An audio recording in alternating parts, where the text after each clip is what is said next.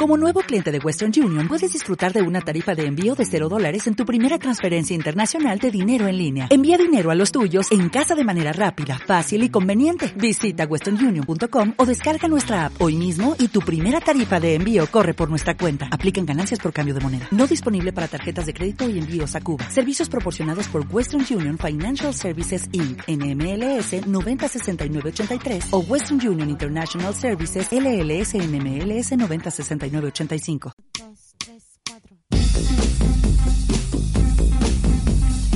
Buenas tardes, estamos en vivo en un nuevo capítulo de Canvas. Este día tenemos a una invitada muy especial, es actriz y también está incursionando en el mundo de la música. Geraldine Nieri, más conocida como Dindy Jane. ¿Cómo hola, hola, súper bien, gracias. Muchas gracias por haber venido. Oye, Dindy, bueno, el, el programa se trata un poco de estar hablando sobre procesos creativos de trabajo. Estuvimos acá hace un tiempo al Che Sandoval, con, que estuvo hablando un poco de su película en la cual tú participaste. Entonces, quizás podríamos iniciar toda esta conversación a partir un poco de, la actuación, que es también un campo en el cual tú te estás desarrollando. Proyectos, cosas que se vienen, cuándo partiste, un poco explícanos cómo ha sido tu proceso artístico y de cómo te ha ido desarrollando en el camino. mi proceso artístico ha sido lento, podría decir, porque eh, no me fue fácil decidirme por estudiar actuación porque siempre me faltó apoyo de la familia en ese sentido. Tuve que luchar contra, mm, contra la falta de fe y, luchar por mi pasión. Entonces me di una vuelta larga, estudié Derecho, Psicología y después Teatro. Creo que no fue tan malo al final porque igual me ayudó a estar más grande de cabeza, más madura para estudiar teatro y lo pasé muy bien y fui muy feliz cuando finalmente eh, pude trabajar y estudiar lo, lo que me gustaba. Claro. Y, mm, y eso. Oye, y un poco la tónica de, de, todos los programas, ya llevamos como 27 programas, si no me equivoco. Eh, algunos con menos dificultades que otros, pero el hilo conductor de todas las conversaciones ha sido un poco eh, esto que tú estás señalando, que tiene que ver con el mal ojo con que eh, comúnmente familiares cercanos o, las personas que tienen trabajos regulares ven desarrollarse en campos que no son... Como los comunes. En este caso tú optaste por la actuación y la pregunta que siempre hago es, hoy día tú estás ahí como eh, desenvolviéndote netamente en, tus procesos sí, artístico artístico y creativos. Sí, absolutamente. De hecho, sí, es, es muy, bueno, la gente le tiene mucho miedo a las carreras artísticas porque son inestables, eh, son difíciles, pero creo que como cualquier otra carrera, eh, y la inestabilidad, o sea, mm, a veces te desespera cuando no te llega el trabajo, pero también es liberador y te permite tener tiempo para desarrollar proyectos personales, por ejemplo, que sería mi proyecto musical, que lo puedo desarrollar cuando no tengo trabajo de actriz, pero tengo la suerte de que sí tengo regularmente trabajo. Y eso le dije a mi abuela la otra vez cuando me preguntó si tenía trabajo. Le dije, siempre tengo trabajo. Gracias. sí, si no me lo invento, exacto. Oye, eh, y dentro de las áreas del teatro, ¿hay estado ahí desenvuelto en televisión, desenvuelto en cine, teatro? Sí, teatro. Sí, teatro partí el 2015 que hice un protagónico importante en el GAM, que fue un musical que se llama Happy End. Que eso ya fue una hazaña, un gran desafío de mucho trabajo y fui muy feliz. Eh, también aprendí mucho sobre canto y, y, performance, o sea, poder cantar a un público grande. Y, ahora estoy de nuevo en un musical que mm, va a ser un musical del, del Teatro Nescafé Las Artes y eh, con canciones de Madonna. Ah, mira. Es una obra de los contadores auditores, que aprovecho de decir que este sábado son los contadores auditores awards, que se premian eh, las actuaciones, los diseñadores, mm. las direcciones, la música de todas las obras de teatro que, que han habido en el año y se hace una red carpet, es todo un evento, una fiesta después, también hay, hay, hay shows teatrales, hay, presentaciones, mm. es muy entretenido, así que los invito, aprovecho de invitarlo el, este, este sábado en Matucana Oye, y esto, bueno, los contadores auditorios tienen como una carrera bastante llamativa, sobre todo se han, se han como hecho notar por todo su diseño, el diseño teatral que ellos tienen en cada uno de sus montajes. En este en específico, ¿están preparando algo novedoso? Está, está, bueno, Morir de Amor le fue súper bien. eh, estamos con el mismo equipo artístico de Morir de Amor.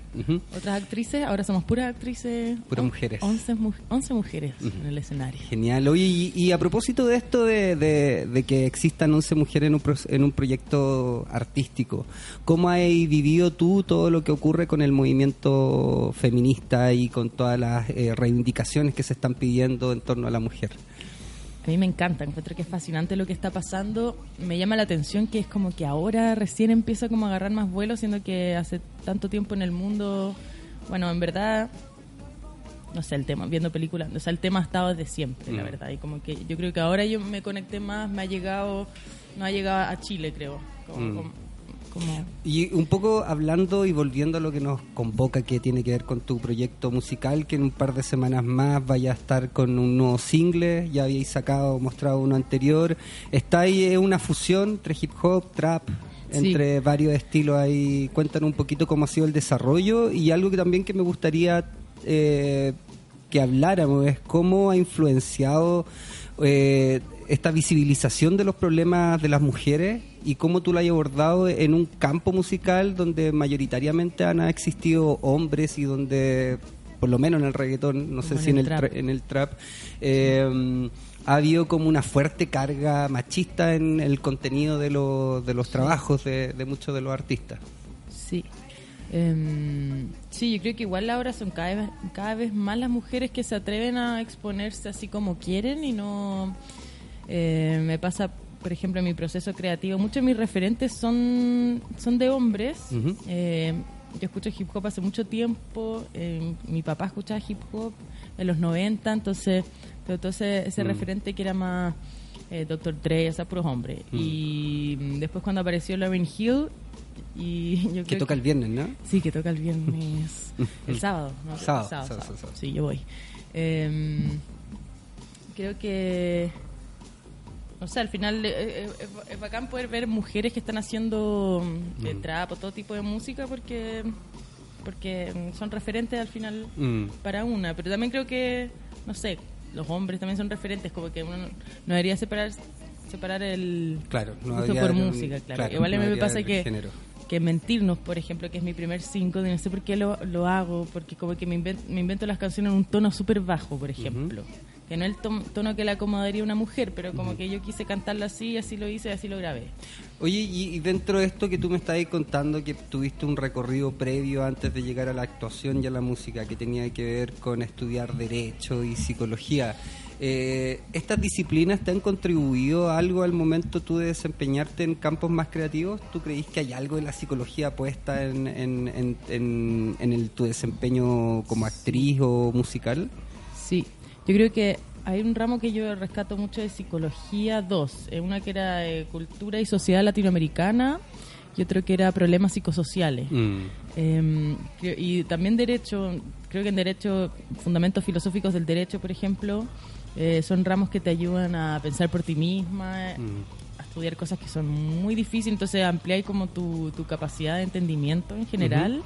Y en psicología, con estos dos ramos que mencionaba, también a comprender eh, problemas psicosociales o eh, la cultura de la sociedad latinoamericana, no sé, como salirte, o sea, en definitiva estudiar yo creo que siempre ayuda porque estamos flotando en la misma pelota, Claro, entonces... a ver un poco el espectro todo- reflexivo. claro, todo se puede integrar, eh, por ejemplo, al momento de escribir una letra, ¿de qué vas a, de qué vas a hablar? Mm. Y creo que Y eso el momento de nutrirte tú con, con- con las líricas de, de tus canciones. ¿Desde dónde provienen tus referentes? ¿Tienen que ver con referentes literarios? ¿Son más bien vivenciales? Mm. ¿Cómo son musicales? ¿De dónde viene la estructura la estructura de las letras primero, el contenido de las letras? ¿Cómo, cómo lo vaya abordando?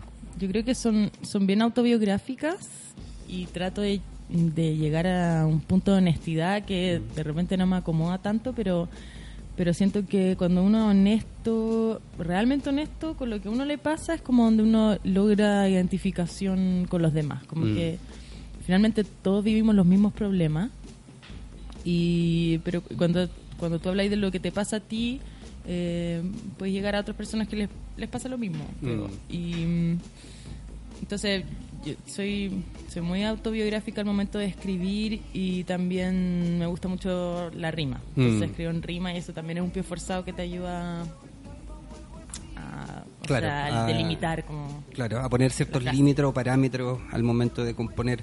Oye, y bueno, la semana pasada estuvimos hablando acá con el Daniel Clauser, que es un DJ que está bien metido con, con todo lo antisistémico dentro de la industria de la música, específicamente dentro de la electrónica.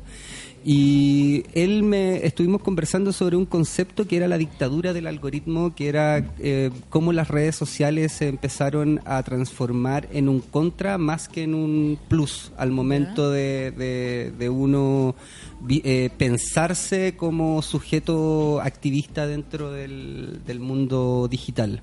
Eh, esto pensando en la dictadura de la- del algoritmo, porque si uno se pone a pensar, eh, al final existe como una suerte de falsa eh, libertad, donde, no sé, eh, en Twitter, por ejemplo, tú tienes cierta cantidad de caracteres para tú poder, eh, poder transmitir tu mensaje. En Instagram existen ciertas fórmulas como 15 para...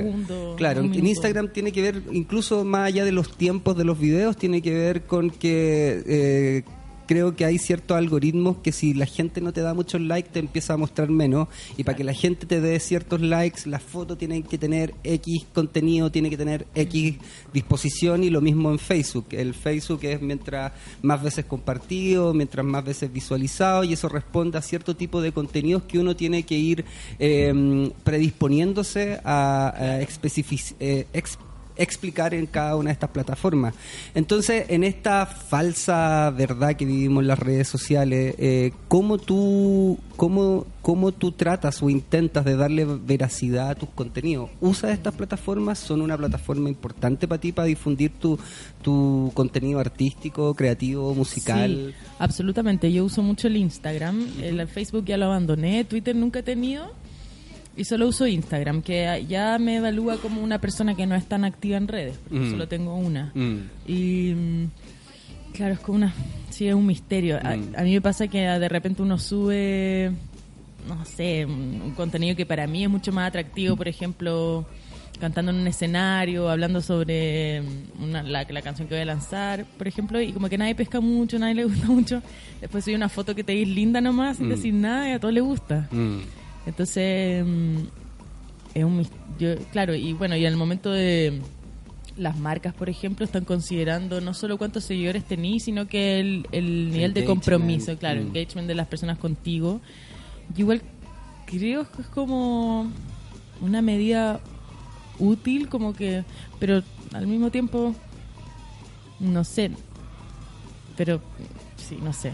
Es una pregunta es compleja, o sea, no- o sea, eh, ¿cuántas hay- personas te están poniendo me gusta? Es como las personas que O están por- comprometiendo con tu contenido. Que Claro, o quizás por qué están poniendo el, me- el gusta. Es como, esa es la gran pregunta, es como al final estas herramientas donde uno tiene que exponer cierta mm, ciertos parámetros superficiales, ¿no? O sea, Sí. si al final Instagram sobre Pero- todo que tiene que mm. ver con solo imagen, eh, Igual no yo creo hay- que uno los puede romper y, y la gente y las personas lo agradecen, o sea, Mm. cuando uno ve algo que no, de hecho cuando ya todo se empieza a parecer, porque todos empiezan a imitarse, cosa que bueno, somos humanos, todos nos imitamos a nosotros, entre nosotros. eh, y todo se empieza a parecer un poco, claro, se pone fome. Entonces, Mm. alguien que se atreva como a dar con otra cosa, otro contenido, y puede ser un boom. Mm. eh, Claro, por ejemplo, la vieja Cuica, que fue una un- actriz que, que usando un filtro que le dan a estas plataformas eh, hace todo un juego teatral para Mm. hablar de, Claro, de de- nuestra sociedad y es, y es muy gracioso y mucha gente la sigue. Y en tu caso, tú eh, estáis trabajando una carrera artística para estar dentro de un mercado. ¿Te gustaría tener, como decir, Dindy Jane la artista totalmente outsider del mercado que está en una en, en, un medio a lo mejor más indie, underground? ¿no? ¿Cómo, ¿Cómo tú te imaginás y cómo tú te estáis viendo en, en, en un futuro próximo? ¿Qué, qué trabajo, este, qué tipo de trabajo, discurso estáis también elaborando? Sí, no sé, para mí es un misterio el futuro, pero a mí me gustaría proyectarme, o sea, a mí, por ejemplo, temas que al tiro me complican o me han puesto en problemas o gente que trabaja en distribución musical, por ejemplo, me dice, ya, pero tú, eh, ¿quién eres? ¿Geraldinieri o Dindy Jane? Mm. Tenés que ir de- tomando esas decisiones Mm. como al final, yo soy Geraldinieri y mi proyecto musical se llama Dindy Jane, como actriz me voy a llamar Geraldinieri, como Ujú. músico Dindy Jane y todo esto a veces como que dicen, "Mm, no, pero, Mm. pero qué raro todo, pero Mm. al final espero que... mm, eh, ser genuina nomás Mm. y, y que se vaya dando orgánicamente. Como Mm. que el forzarlo me, me, me cuesta y como que me estresa o me da ansiedad el querer hacer las cosas esperando un resultado. Mm. Entonces cuando lo hago por, eh, por placer y en verdad porque quiero decir lo que quiero decir en la canción, eh, me gusta la melodía y, y puedo generar un video y contenido de imagen y sonido, el placer que me da eso es como lo que no quiero perder por, por pretender llegar a públicos más masivos. Sí, porque... ¿Y cómo y, y en esta posibilidad de perder autonomía al final, ¿no es cierto? Autonomía creativa. eh, ¿En qué se basa esta autonomía? ¿Tú estás produciendo toda tu música o estás trabajando con, con otros artistas? ¿Cómo es un poco el proceso que, Mm. que tú vivís principalmente en la música? Sí, en, en eso yo, por ejemplo, escojo los productores con que yo quiero trabajar. Eh, mis ideas de canciones parten de mí con, en YouTube, como con bases que están ahí libres para, para uso, pero para armar estructura y como hacer una idea. Y después llamo a un productor, en este caso estoy trabajando ahora último y el, y el que produjo mi, el single que viene ahora, Furia, es Tomás Pérez, que uno de los fundadores de La Salitrera, que es un lugar, un estudio súper muy bacán, de ahí Vaya Lucas también, eh, Rubio. Y bueno, es bacán eh, sentir que, que estáis cerca o estáis en un núcleo de, de mucha gente talentosa haciendo Mm. cosas que espero que después en el futuro, no sé, que Mm. podamos colaborar. Y, y creo que esa es- ahí está mi autonomía, en escoger Mm. dónde quiero estar, con quién quiero trabajar y qué quiero decir en la canción, que eso Ujú. para mí es muy importante, la letra. Y claro, y en términos estrictamente como musicales, ¿cómo es el trabajo con este productor? ¿Cómo se va construyendo la idea de tema, de, de canción? En Furia, por ejemplo, yo eh, armé una estructura con una base que estaba en YouTube y Ujú. él después hace su propia versión que ya pasa a ser otra cosa, pero ahí se trata como de soltar la idea de antes y estar siempre adaptándote a, lo- a lo que sale. Y él compuso la música. Mm. Yo, yo solo hago la letra y la melodía de la voz. En O este sea, como que tú vas con como una especie de pie forzado, algo así como Claro. esto es más o menos lo que yo quiero y Claro, con las referencias. Claro, esta es la estructura y... Claro. Y, Ya y en ese sentido, ¿cómo es tu sentimiento de, de pertenencia con el tema al momento de escucharlo? ¿Tú te, te apropiáis de él? Sí. ¿Desde que Al principio me encanta y después lo odio. Es como, igual como cuando una canción te gusta mucho, Mm, la escucháis tanto que después te aburre. Me pasa algo similar. Claro. Y depende también muy mucho del estado de ánimo, cuánto Mm. entusiasmo tenés contigo, con tu vida misma. Eh, si es que si es que me gusta no, a veces también soy súper súper de sobrepensar las cosas, me doy mil vueltas y también, bueno, Tomás ha tenido mucha paciencia conmigo porque me demoro y, y digo, pero vamos esto así, después así, después así, después así. Entonces son procesos lentos que yo digo, bueno, al final llegamos a lo que llegamos por, por, por el proceso y Mm. no hay otra forma de saltarse, va a hacerlo más rápido, solo aprendiendo a... ¿Qué fue lo que te enamoró de la música como para tomarla como un- un- una posibilidad concreta? O sea, Mm. yo amo la música, me encantaría ser músico, pero no sé, creo que lo he intentado un par de veces y me rendí inmediatamente. pero en tu caso, ¿qué fue como, qué, qué determinó que tú dijeras, ¿sabéis que no solo me gusta la música, sino que también voy a hacer música? hacer música. Uy, fue como de muy chica que cantaba las canciones de las películas Disney, por ejemplo. como que me llevan a ser un, un personaje, como a, escaparme de la realidad. También Mm. escuchar música, que yo creo que también se lo debo a mi papá, que escucha much- mucha música, igual que mi abuelo.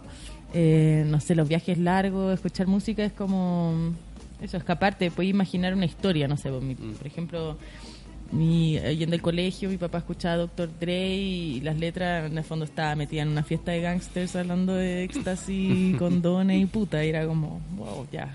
Este no es solo el mundo no termina aquí en mi auto, en mi colegio, en mi casa, sino que hay como ¿Y tu viejo qué hace? Porque estaba escuchando Dr. Dre. Sí, le gusta. sí, ya. mi, papá tiene, mi papá tiene una colección de discos muy impresionante y era muy cool. O sea, yo amaba que fuera tan raro porque, Mm. claro, ningún. Como que difícil que tu papá, ahora que tiene 60 años, eh, escuche ese tipo de música. ¿Y él qué opina? O sea, ¿cómo ha sido en, dentro de esta biografía? Seguramente él tiene mucha influencia en tu, en tu proceso creativo, pero ah, ¿conversan sobre lo que estás haciendo tú actualmente? Sí, le, le, muestro, pero igual a mí me da mucho pudor y creo que él también, porque por ejemplo en Furia, que el single que viene ahora, eh, me dirijo directamente a papá y mamá para decir algo como como que su generación tuvo mucho miedo, entonces ahora no la vamos a tener como ellos y como que me dirijo a ellos como alguien como no sé, pues, como cosas como un modelo a no replicar. Eso, exacto. Ah. Entonces, a él yo creo que le encanta lo que estoy haciendo, pero pero también es aprensivo, ¿cachai? Igual le da nervio como como a todos le da nervio la, exponerse. Y tú, eh, en, términos musicales, entendiendo que ya estáis trabajando con un productor, eh, todo el tema eh, de, articular una canción, y en términos estéticos, ¿qué, cómo, ¿cómo tú te estás nutriendo? Porque tú también tenías una estética bien particular al momento de, o sea, uno puede revisar tu Instagram y ver que, no sé, es, cierto tipo de, de ropa o ciertos gestos, ciertos modismos. Esa estética de dónde la estáis, de dónde la estáis agarrando y de dónde te estáis nutriendo. Em, yo creo que como quizás entre la gente que sigo y que uno ve, como que uno, uno copia como sin ¿Mm? querer, pero o también de mi, de mi propia comodidad, como que para mí la comodidad al final es lo primero. ¿Mm?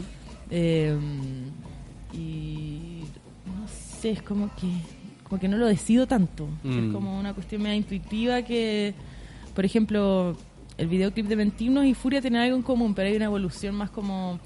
O sea, porque el video lo hago como en tipo documental, ¿cachai? No controlo ni la luz, ni mucho el vest como que no controlo muchas cosas estéticas y eso a veces me choca y digo como, ay, ahora tengo ganas de el próximo videoclip hacer una cosa así totalmente controlada a nivel de estética, luz y mm. vestuario y look y ahí me gustaría colaborar con más, más o sea, Europa Millón, por ejemplo, la otra vez hicimos una foto y encuentro que maneja un styling muy increíble, no solo uno, sino que como que es súper eh, como un artista súper inteligente al momento de ver como la onda, como cachar mm. la onda de la persona y, y eh, voy, a voy a empezar a trabajar con ella.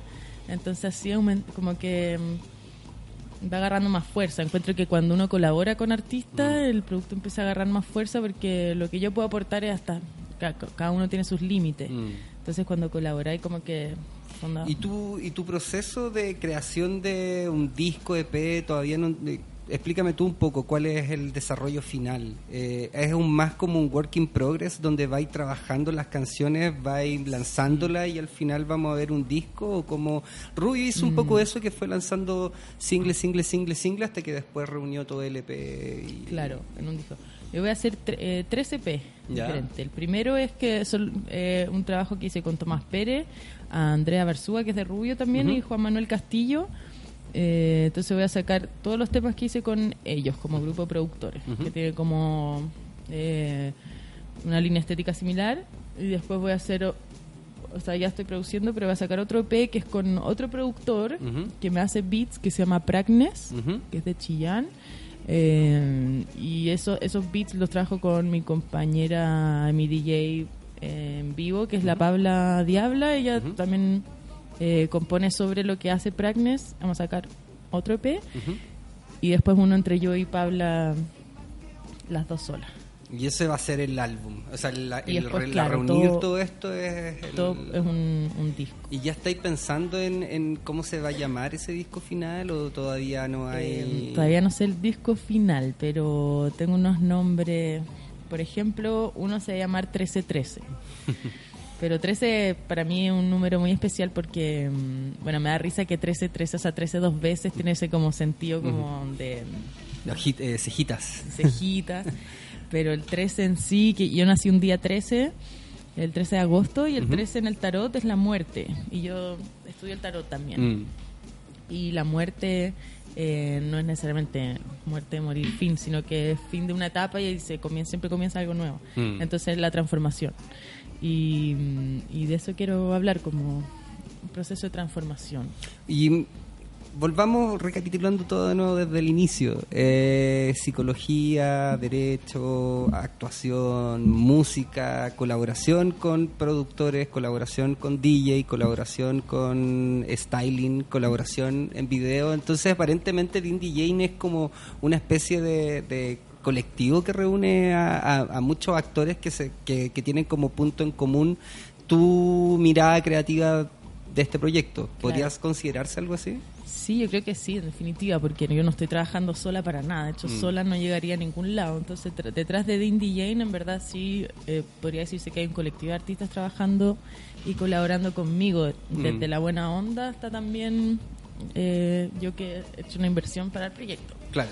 Oye, ¿y tú dentro de la escena, como dónde eh, en qué lugar, sé que es un poco patúa de repente responder este tipo de cosas, pero eh, ¿en qué lugar tú te identificáis dentro del mapa de la música? ¿En qué lugar te gustaría definirte? Está, sabemos que es una mezcla entre trap, eh, tiene ciertos ritmos electrónicos, pero...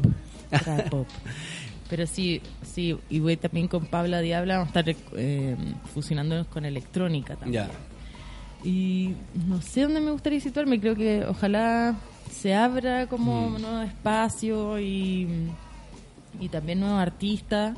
Eh, pero también encuentro muy admirable lo que está pasando en la escena del trap chileno.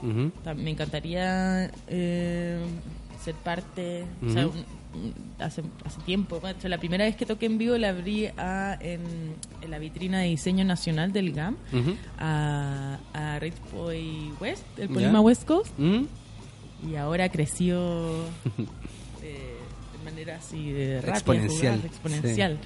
Eh, entonces, bacán que ver que eso pasa, porque mm. todos podemos ser parte, o sea, que hay espacio y hay ganas, la gente quiere escuchar música y música chilena, no sé, siento que cuando sale un artista chileno que eh, llega lejos, no sé, como eh, Pablo Chile también, mm. es como, no sé, como que nos puede llenar a todos de fe y esperanza, que nos podemos hacer escuchar eh, en nuestro país, a lo largo de Chile, que también encuentro que estamos muy centralizados. Mm. ver que se hacen giras del norte al sur y mm. que después internacionalmente se encuentre que nos llena de fe y esperanza.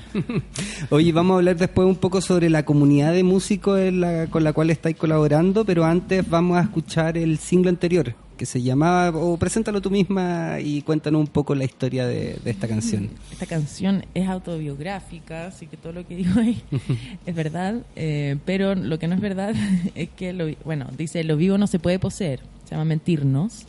Em, tengo que decir que soy muy posesiva, así que es como, como, es como un, no sé, un, como ideal, casi un, ideal. Es como, es como, ya, hay que abrirse la mente, pero no digamos que la tengo tan abierta aún. Pero eso, bueno, es con, esta la produjo Miopec, Marcelo Peña, que es de Ovalle, y, que también produce Planta Carnívora, con, con quien se vienen featurings. Ah, excelente. Entonces nos vamos con eh, Mentirnos de Dindy Jane y de ahí volvemos con la segunda parte de Canvas.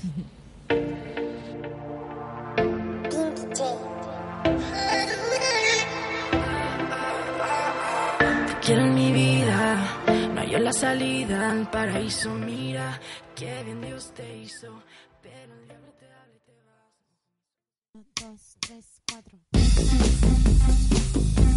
Volvemos entonces después de haber escuchado Mentirnos de Dindy Jane, que es nuestra invitada de hoy en Canvas, actriz, música, eh, ex abogado, casi ex abogada, casi ex psicóloga. Eh, bueno, antes de continuar, también recordarles que hoy día es el cierre de, la residencia que está haciendo en Chile Matías Aguayo en Noa Noa. Hoy día va, va a ser un, un DJ set eh, en extenso, mm. hasta las 5 de la mañana, ahí poniéndole Matías Aguayo para que todos vayan a Noa Noa. bueno, seguimos conversando entonces con, con Dindy Jane y lo que me gustaría saber un poco cómo es tu mirada de la escena eh, actual, musical, de, de, sobre todo en la cual a ti te gusta, o la que tú estás más pendiente quizás, que es la escena del trap nacional. ¿Qué es lo que ¿Cuál es tu opinión sobre ella? ¿Qué es lo, que, qué es lo positivo que veis desde ese, de ese lugar? Sí, o sea, yo encuentro que hay muchas cosas pasando, que muchos artistas y como que se están encontrando, están haciendo colaboraciones también. Y encuentro que es bacán porque finalmente nos damos cuenta que tenemos que hay un producto que vale la pena y que está acá en Chile, que nace en Chile y puede ser exportado también eh, para regiones y son eventos que se llenan, o sea, que hay mucho público disponible que está atento, que quiere escuchar música y que quiere mm, ir a, a, a los conciertos en vivo, a las Mm. fiestas, entonces creo que es bueno porque se mueve la cultura y, y se genera todo lo que está pasando. La otra vez que este, estuvimos conversando acá con CAS en- y con su productor, bueno, casi todo su colectivo de, de- de colaboradores, y me contaba que, que algo que mucha gente no ve, porque lo que se ve es como el resultado de las redes sociales, es todo el trabajo que hay detrás para poder posicionarse uno como músico. Me decía que él lleva una cantidad de años ya dándole a la escena hace mucho rato con KS, KSN FAM, que es como su colectivo de, de músicos que, que empezaron a derivar en el trap. Entre ellos estaba Broncoyote también ahí metido. Eh, y nada, pues un poco también entender qué, ¿Qué es lo que has tenido que dejar de lado como para empezar a, a- a tomarte la música un poco más como un, un oficio más, así como la actuación? Yo creo que en definitiva lo que tuve que dejar de lado era la inseguridad y eh, atreverme a concretar, a llevar las cosas a cabo, a cerrar los procesos, grabar, publicar y todo eso. Que, porque yo llevo, a- llevo a casi 10 años que también o sea, me juntaba a hacer música con los amigos. O sea, para mí mi carrete favorito era juntarse a hacer jams, a improvisar música, grabarlas a veces. Pero sentía que, claro, eso quedaba siempre como en, en el carrete, o sea, se pasaba súper bien, pero yo tenía ganas de poder lograr un producto final para que más gente lo pudiera escuchar y, y conservarlo en el tiempo, Claro. que quedara para la eternidad. Entonces tuve que dejar así como, no sé, al final también, en verdad, hay que poner, como decía CAS, o sea, es harto trabajo y uno se da cuenta y al momento que te- también te das cuenta de la cantidad de trabajo que es, como, uff, ya, todavía queremos llegar ahí. Eh, y sí, pues hay que darle harta energía, harta paciencia y profesionalismo también, ser fuerte. eh, y en definitiva no es fácil, Mm. pero, pero va- vale la pena. ¿Hay, ¿Existen en tu caso como rutinas creativas? Eh, ¿Hay dentro de tu cotidianidad ciertos ejercicios ineludibles que tengan que ver con o con la música, con la actuación, donde tú empezás ya a, a, a hacer como de, de, de la música o, o- Sí. o de ser actriz también una profesión como, como tal, donde Sí. uno va cotidianizando, sistematizando ciertos procesos? En definitiva es estar practicándolo, porque Mm. uno lo deja de lado, por ejemplo, el canto. Cuando hice ese musical Happy End, que era la protagonista, tuve clases de canto, canto lírico y estaba entrenando. O sea, si iba a un karaoke cantaba una canción, dejaba la cagada. Mm. Pero después, si es que lo dejáis de entrenar, o sea, eso no te Mm. queda para siempre. Entonces, es Mm. un trabajo que tenéis que estar haciendo constantemente, al igual que actuar, porque si dejáis de practicarlo, no sé, por el día de mañana te llaman para actuar en algo y no lo hayas hecho mucho tiempo, vaya a estar medio oxidado, te van a entrar los nervios. Mm. Entonces, yo creo que hay que estar constantemente. Bueno, igual la actuación y el canto tienen que ver con el cuerpo. Entonces, por ejemplo, el trabajo físico ayuda mucho Mm. y también para lo creativo yo siempre estoy inventando, cada vez que tengo tiempo, estoy inventando la letra de una canción y eso me entretiene mucho. Mm. Pero, eso es como, eh, eh, esa es tu forma de, de- de empezar a sistematizar tu proceso musical. Entonces Sí, es como estar en... Y en términos de, de letra, ¿de dónde el, el imaginario, de dónde proviene? Eh, bueno, a mí me encanta contar historias, yo creo que es una de las razones por qué estudié actuación, porque me gusta contar Mm. historias y las canciones un formato interesante como Mm. para contar una historia. Y yo creo que viene de ahí, de, Mm. de querer contar una historia en particular y, y buscar cómo, cómo contarla y que rime.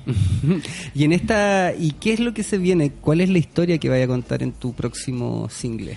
El próximo single, eh, Furia, habla como. mm, mm, hago como un. me pongo en el lugar como de, de Dante, ¿Mm? eh, Dante de la Divina Comedia, que, que se pierde como entre el... Entre los anillos hacia el infierno. purgatorio, el infierno, Mm. el cielo, claro, y está como... Y, y habla en el fondo de, de- de enfrentar los miedos personales para poder hacer lo que uno quiere hacer. Eh, y está dirigida, está, eh, derechamente dirigida a una generación que tuvo miedo como para no repetir el ciclo y, y de liberación femenina. Mm. ¿Y ese miedo a tú a qué, a qué lo estáis relacionando como un miedo post dictadura, un miedo como un, un miedo eh, en a este statu quo que Elwin denominaba en la medida de lo posible? ¿Qué, ¿A qué miedo te, te- Miedo, mm, en verdad, yo creo que como muy a- a- a- para las mujeres, eh, yo creo que como las mujeres mu- mucho tiempo o sea, hay una herencia ya y antes de la dictadura ya como la historia de la humanidad no sé eh, que como hemos- bueno antes no, en verdad fuimos sometidas en un punto de la historia. Y, y en el fondo cuando fuiste sometida y, y como las mujeres antes solo nos, nos valíamos por el hombre que teníamos al lado. Eh, el, el miedo va que todavía lo tenemos, como que todavía creo que las mujeres buscan la aprobación de un hombre, cuando están solas el- no, no se sienten bien, como... eh, entonces, eh, bueno, también muchas mujeres que están eh, cumpliendo su rol machista de ser Mm. mujer y, y, y les cuesta mucho salir de ahí porque sus hijos son hombres, su marido, qué sé yo.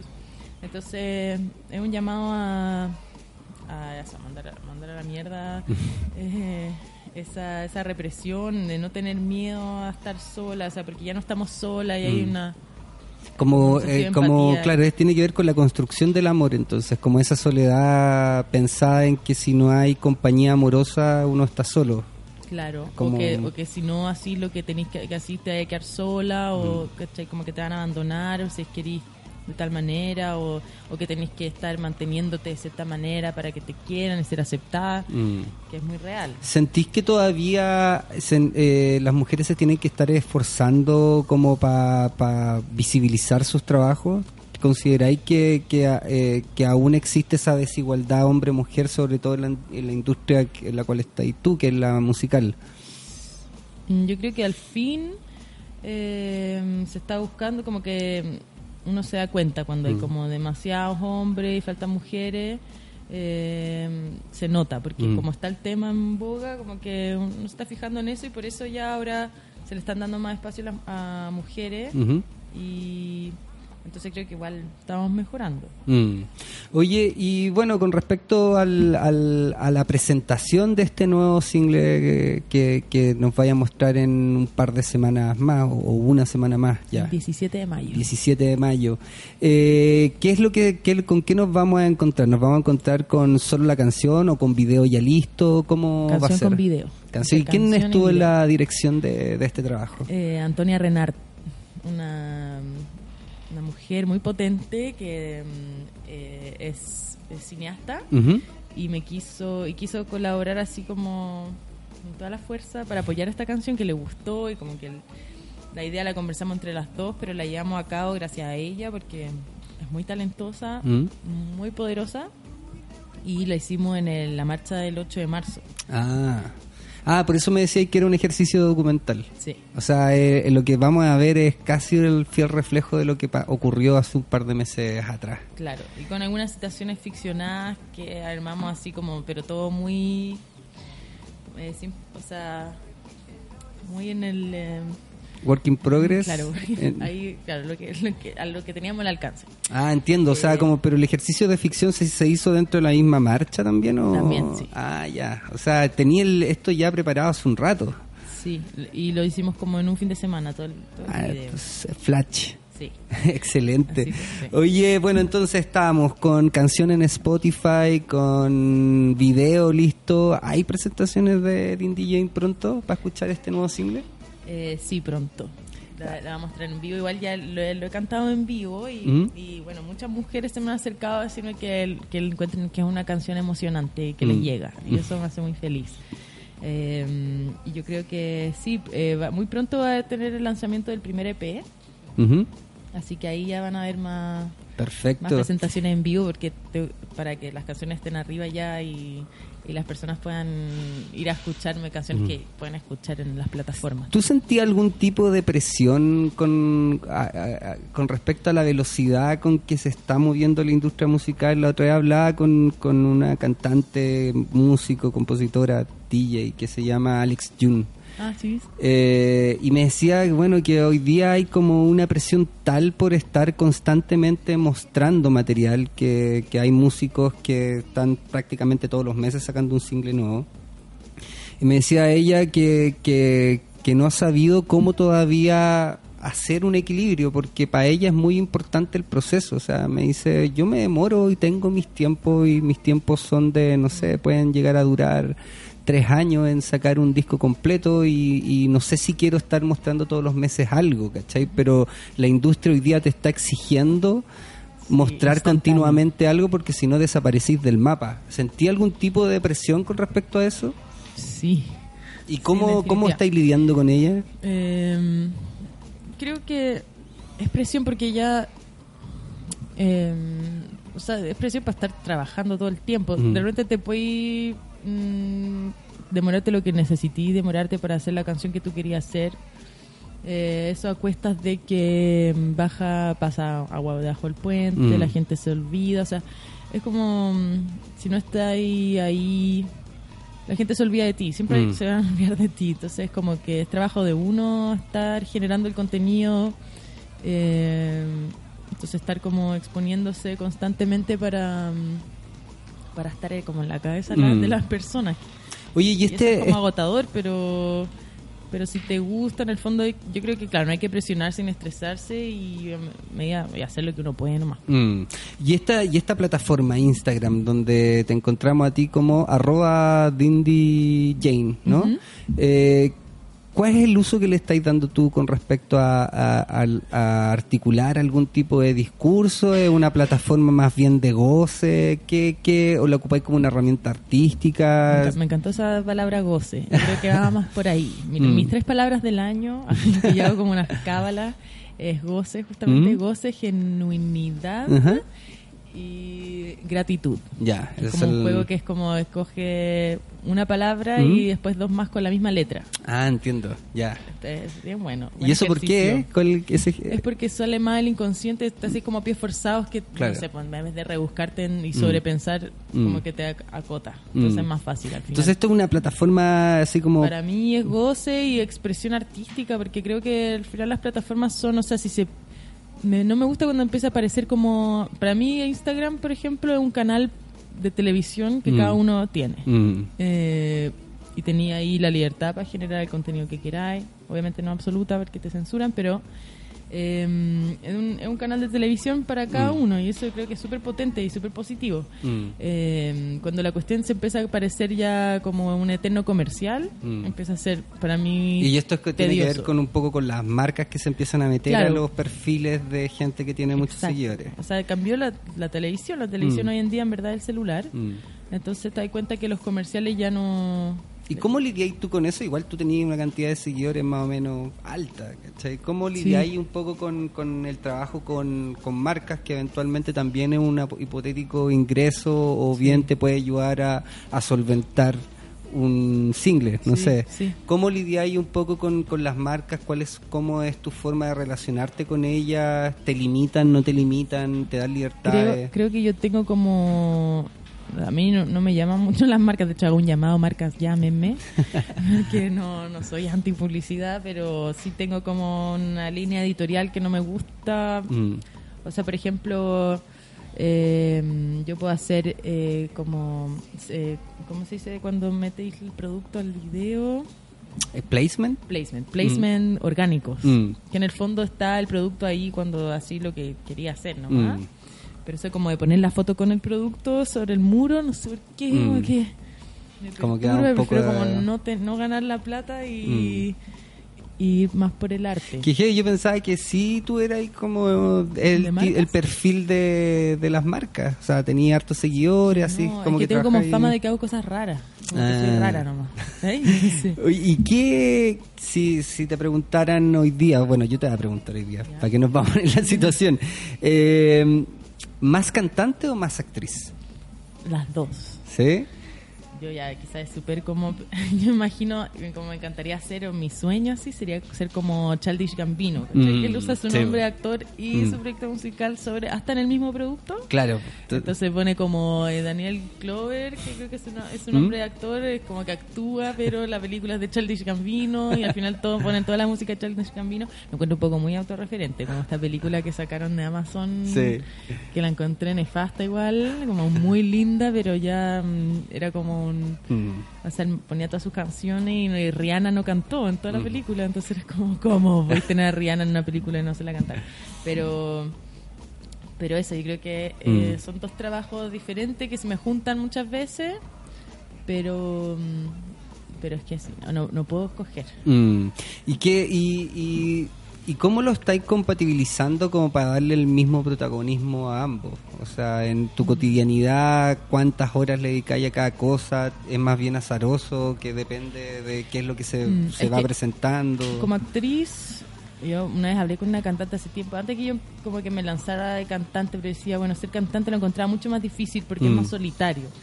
Eh, en cambio, como actriz, cuando conseguís trabajo, estáis dentro de una producción, entonces mm, eh, no estáis tan sola, entonces Mm. yo ahí me divido como, como me gano la vida de actriz, tengo ensayos que tengo que cumplir y tengo que, o sea, Te da rigurosidad, cierta rigurosidad dentro de un campo que es libre. Claro, entonces después de mi tiempo libre, eh, ahí puedo trabajar en la música y me organizo aparte como proyecto personal. Mm. ¿Te da rabia cuando alguien dice que la música es un hobby? Eh, no, ¿No? No, porque igual en parte siento que es como un hobby porque mm, porque no me presiono tanto para hacerlo de una manera profesional, que Mm. es como donde, por ejemplo, los distribuidores de música me, me presionan un poco, como Mm. ya, pues o sea, eh, tenéis que hacer cierto, tenéis que hacer presentación en vivo para hacer- como para que te tomen en serio como cantante, tenéis Mm. que demostrarte que lo estás haciendo profesionalmente y mm, entonces también a nivel de redes sociales como no podéis subir un vía personal y Mm. igual todo eso es cierto, o sea, al final no sé, pues tú sigues a una persona por su arte y después sube como una foto con el pololo como eh, a te da lata y dejáis de seguir, pues dejáis de seguir porque quería encontrarte con lo que te interesa y una vez que te dejas de interesar, chao. Mm. Pero no hay, o sea, en, en, en- en tu caso, en tu proyecto, ¿solamente te encontramos en la plataforma de Instagram o tenéis página o tenéis otros soportes en los No. cuales podemos encontrar tu trabajo? No, solo Instagram por ahora. Ya. ¿Se viene pronto otra, otra plataforma más? Eh, sí, espero que sí. Bueno, la música está en todas las plataformas digitales. Ujú. Y bueno, tengo un canal de YouTube que tampoco soy muy activa, sí, soy muy activa, soy más activa en Instagram. Mm. Me gusta hacer la historia. Ahí también tengo un público que me sigue más que nada por mi narrativa Mm. de las historias de Instagram, más que por otra cosa. Entonces ahí también tengo otro otro rubro artístico. Oye, eh, ya estamos pronto a acabarse el, el programa y haciendo un resumen, se viene el próximo single que es el 17 que va a estar por Spotify disponible, va a estar también un video también en YouTube Sí. que la gente lo va a poder encontrar en tu Instagram. Sí. Una presentación también prontamente con Planta Carnívora. Prontamente con Plata Canera vamos a hacer un- una canción, un- vamos a hacer colaboración. una colaboración. Mira, y porque a mí me, me han dicho hombres, hombres me han dicho como, mira, con las mujeres eh, no, no hay que hacer featuring, ¿cachai? Como que tienes que hacer un featuring con hombres, ¿cachai? Que los hombres nos ponen a competir. Mm. Entonces creo que es urgente que Mm. empecemos a hacer colaboraciones entre artistas mujeres. Sí, sobre todo habiendo tantas mujeres que están haciendo como contenido la raja. la- eh, bueno, también estuvo acá la Camila Moreno, Sí. ha estado, bueno, el Mon Laferte. Sí, eh, Princesa Alba. hay un montón de mujeres, de hecho la misma Camila me decía, bueno, no sé qué música escuchas tú, porque le decía, aparentemente lo traía así un listado de men- de músicos que a mí me gustaban y le decía, hay más hombres que mujeres, y me decía, no sé qué música escuchas tú, pero parece que no estás escuchando la correcta, porque hay más mujeres que hombres que están siendo visibilizados, ¿cachai? Dentro de la industria musical. Oye, eh, ¿dónde la gente te puede encontrar? ¿Dónde puede escuchar tus temas? ¿Dónde puede encontrarte en YouTube? Danos todos tus arrobas, señales de ruta de dónde te pueden Me pillar. pueden encontrar en Instagram en arroba dindy-jane. Ahí está el link a YouTube, eh, directo a mi canal y al, al videoclip que tengo arriba que es Mentirnos. Ahora también hace poco salió versión karaoke. y, y ahí me pueden encontrar. Soy muy activa en Instagram, así que... ese- Síganla y también las marcas que Bueno, sigan a Dindy Jane. Marcas, llámenme, apóyenme. Eh, en YouTube, ¿cómo te, te pide Dindy Jane en todos lados? Ese también, es sí. básicamente el- la, la clave para pillar el trabajo de Dindy Jane, que este 17 de mayo va a estar sacando nuevo single pa- para el mundo basado en un video sobre el 8 de marzo. Sí, se llama Furia. Furia va a ser el nuevo single, pero y antes de despedirnos vamos a seguir recordando material que, que ya tenéis en, en esta eh, carretera de la super velocidad que se llama Internet.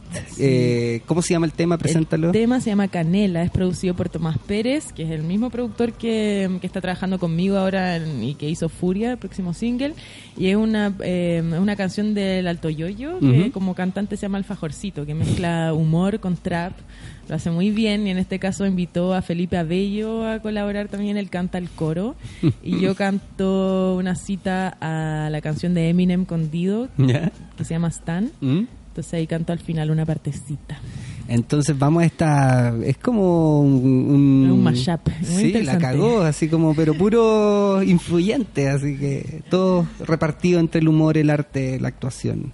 Bueno, entonces nos despedimos de Dindy Jane, nos vemos, la pueden encontrar el 17 de mayo con su nuevo single que se llama Furia y los que quieren seguir escuchando sus temas pueden encontrar Mentirnos y Canela en su canal de Spotify. Nos vemos el próximo jueves a las 3 de la tarde y mañana ya va a estar liberado el link para que puedan volver a escuchar este episodio de Dindy Jane como protagonista. Nos vemos Muchas la gracias. próxima semana. Chao Dindy, muchas gracias por venir.